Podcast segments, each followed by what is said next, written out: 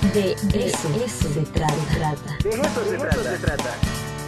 Posgrados, seminarios, especialidades, proyectos, cursos. La actividad de las unidades académicas con nuestro invitado. De eso se trata.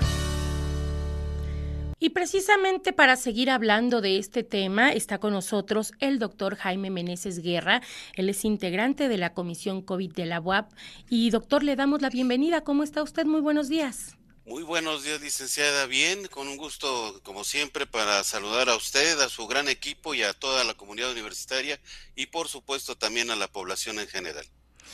Pues eh, seguir platicando, ya habíamos hablado un poquito la semana pasada sobre este tema, doctor, pero esta quinta ola está todavía más fuerte, está atacando también a muchas de las personas que ya habían sido vacunadas y que de alguna manera, pues decía uno, está uno algo protegido, ¿no? Pero esta quinta ola creo que está llegando todavía más intensa. Así es, licenciada, es por el comportamiento que ofrecen las variantes del virus. Hay que recordar dos cosas muy importantes a toda la población para que de manera colectiva, como nos, dice la rectora, eh, socialmente responsable y de manera grupal, eh, podamos reflexionar. El virus, este, licenciada Angélica,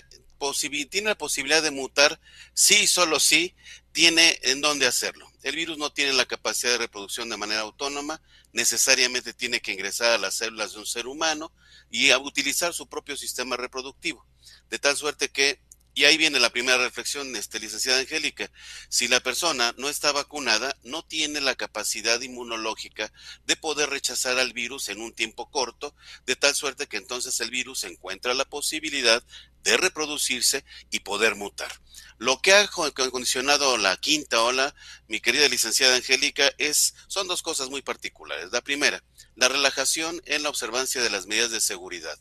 De repente todos en la población como que sentimos que con la aplicación del esquema de vacunación completo y de las dosis de refuerzo, pues era suficiente para contener a esta pandemia. Sin embargo, esto no es cierto a partir del hecho de que si no seguimos observando las reglas básicas de prevención y cortar la cadena de contagios consistentes en el uso correcto del cubrebocas, mantener en espacios cerrados una adecuada ventilación, la sana distancia, el lavado frecuente de manos y la utilización del gel antibacterial, pues evidentemente le damos la posibilidad al virus de que pueda tener ese tipo de comportamiento y como usted lo menciona, efectivamente desde hace aproximadamente tres semanas y media la Organización Panamericana de la Salud observó que en nuestro continente americano y particularmente en México se estaba presentando un incremento en el número de casos nuevos de esta enfermedad en la población. Afortunadamente, también hay que mencionarlo, gracias al avance en la política nacional de vacunación y a que se ha logrado la vacunación de una parte importante de la población,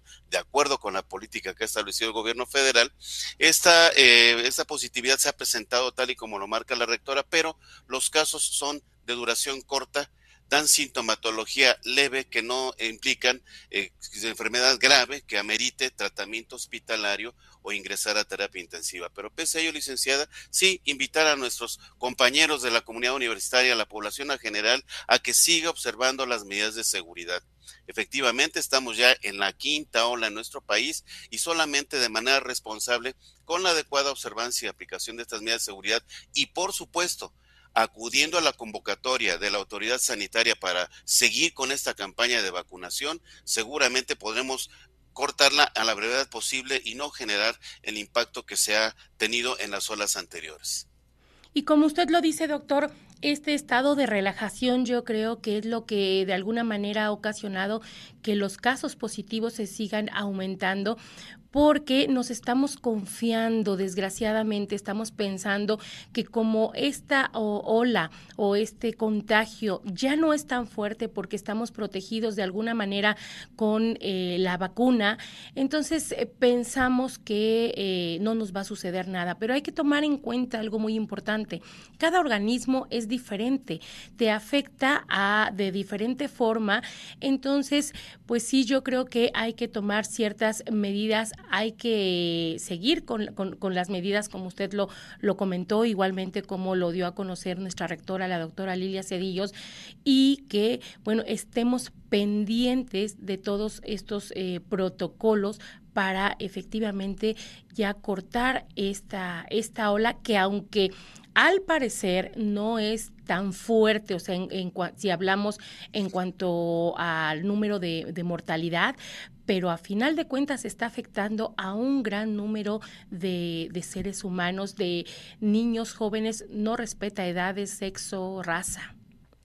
Es correcto, licenciada, y puntualizar, tal y como usted lo observa muy atinadamente, que los grupos que están siendo afectados, efectivamente, en primer término, tenemos aquellos grupos de edad, eh, de edad avanzada como yo, de la tercera edad, que tiene comorbilidades y que no está vacunado. Pero también hay que observar a la población, a la comunidad universitaria, que para aquellos grupos vulnerables que cuentan con esquema completo o parcial de vacunación, sí se están infectando por el virus de nueva cuenta y estos hay que cuidarlos. Por eso enfatizar nuevamente, licenciada Angélica, que si la autoridad sanitaria ya está contemplando la programación de la aplicación de una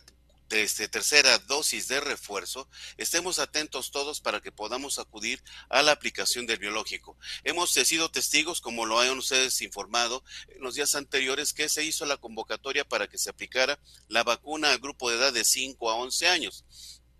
tenemos una situación ahí muy particular. El gobierno federal ha hecho los esfuerzos necesarios para contar con el número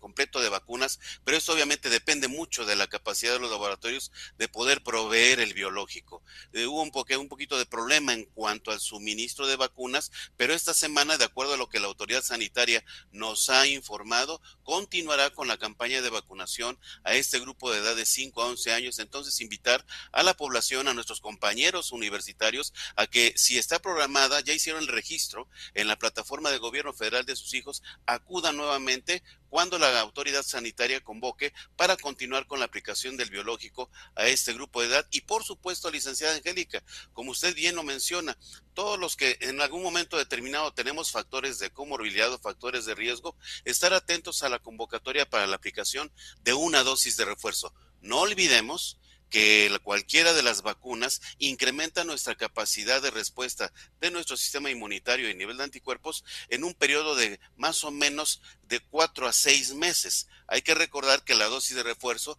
por esta política nacional de vacunación se aplicó a principios de este año, en enero, de tal suerte que estando en el séptimo mes, ya nuestra capacidad de respuesta inmunológica nuestro nivel de anticuerpos estará eventualmente bajando y consecuentemente tendremos la posibilidad de no contar con los elementos necesarios ante una nueva exposición de desarrollar la enfermedad enfatizar, no nos cansaremos, licenciada Angélica, y agradezco mucho la labor que están desempeñando en los medios de comunicación de la institución como TV y Radio BOAP, a que sigamos trabajando de manera eh, colaborativa, de manera corresponsable, como ha dicho la rectora, para que sigamos insistiendo con la comunidad universitaria y con toda la población para que esto se siga aplicando y a la brevedad, de manera corresponsable, cortemos la cadena de contagios.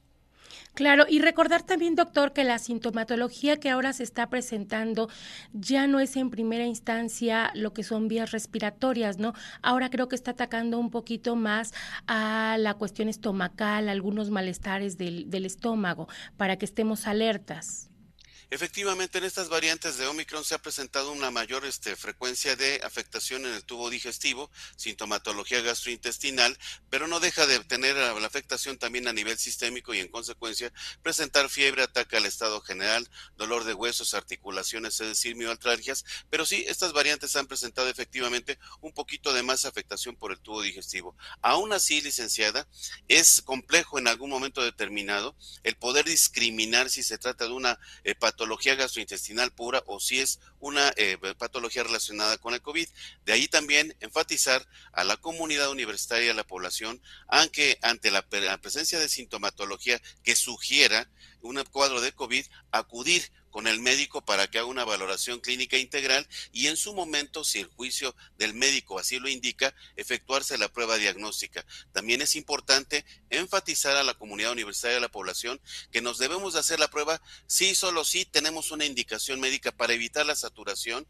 de los servicios de salud en cuanto a la realización de pruebas diagnósticas. Entonces, en este sentido, licenciada, sí, también si se tiene sintomatología y esta incrementa en intensidad, y eventualmente hay persistencia de fiebre o empiezan los síntomas de, alarma como es una disminución en la saturación de oxígeno que clínicamente se traduce en una falta de aire, pues acudir indudablemente al servicio médico urgencias para ser valorados y en consecuencia ser tratados con oportunidad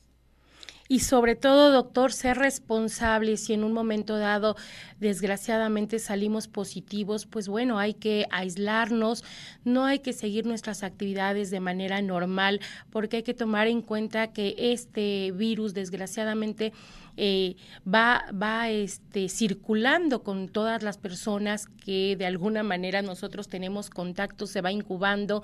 y pues si nosotros salimos nunca vamos a terminar con esto. Entonces hay que eh, aludir a la responsabilidad también de cada uno de nosotros. Sí, en este sentido, recordar a la comunidad universitaria que hagamos uso de lo que la Comisión de Regreso Seguro ha implementado desde principio de año. Es decir, que si vamos a ingresar a las instalaciones universitarias, hagamos nuestro registro para tener el código QR de acceso. Es muy simple, muy sencillo. Simplemente se tiene que acceder a accesoqr.wap .mx se llena eh, un, instrumento ahí que valora sintomatología, esquema de vacunación, eh, y, se genera entonces, ah, aplicando nuestra matrícula, nuestro ID, pues entonces se genera este código QR para que podamos ingresar a las instalaciones. Con esto, licenciada Angélica, hay que enfatizar que el trabajo que ha hecho esta comisión de regreso seguro, en la que participan muchas dependencias, entre otras particularmente la de CITIC, nos ha permitido como institución contar con este elemento de identificación de aquellos casos que resultan ser positivos para inmediatamente establecer el cerco sanitario. Es decir, encontramos positividad en algunos compañeros, compañeras de alguna dependencia, de alguna unidad académica, podemos ver el día y el momento y los lugares donde estuvo y en consecuencia identificar a los compañeros que estuvieron en contacto con nosotros para que se pueda hacer este seguimiento epidemiológico y eventualmente aplicar las pruebas con oportunidad para que esto se pueda detectar y entonces limitar la cadena de contagio. Pero como usted bien dice, si tenemos síntomas y en este instrumento de valoración que DECITIC puso a disposición a partir de este acceso del QR, eh, no acudir a las instalaciones universitarias si tenemos síntomas para precisamente evitar ser portador de este virus y eventualmente contagiar a los compañeros, avisar a nuestro superior para que tenga conocimiento de esta situación, estar atentos al desarrollo de la sintomatología y en su momento, si se, se agravan los síntomas, pues acudir al servicio médico para que se la atención médica oportuna. Perfecto, doctor. Pues le agradezco como siempre su disposición, eh, la asesoría, por supuesto, porque ahorita necesitamos estar informados, necesitamos estar al pendiente de las últimas noticias y las últimas indicaciones y pues seguirnos cuidando, doctor. Le agradezco de verdad. Muchísimas gracias. Muchas gracias a usted, licenciada Angélica. Saludos a todos.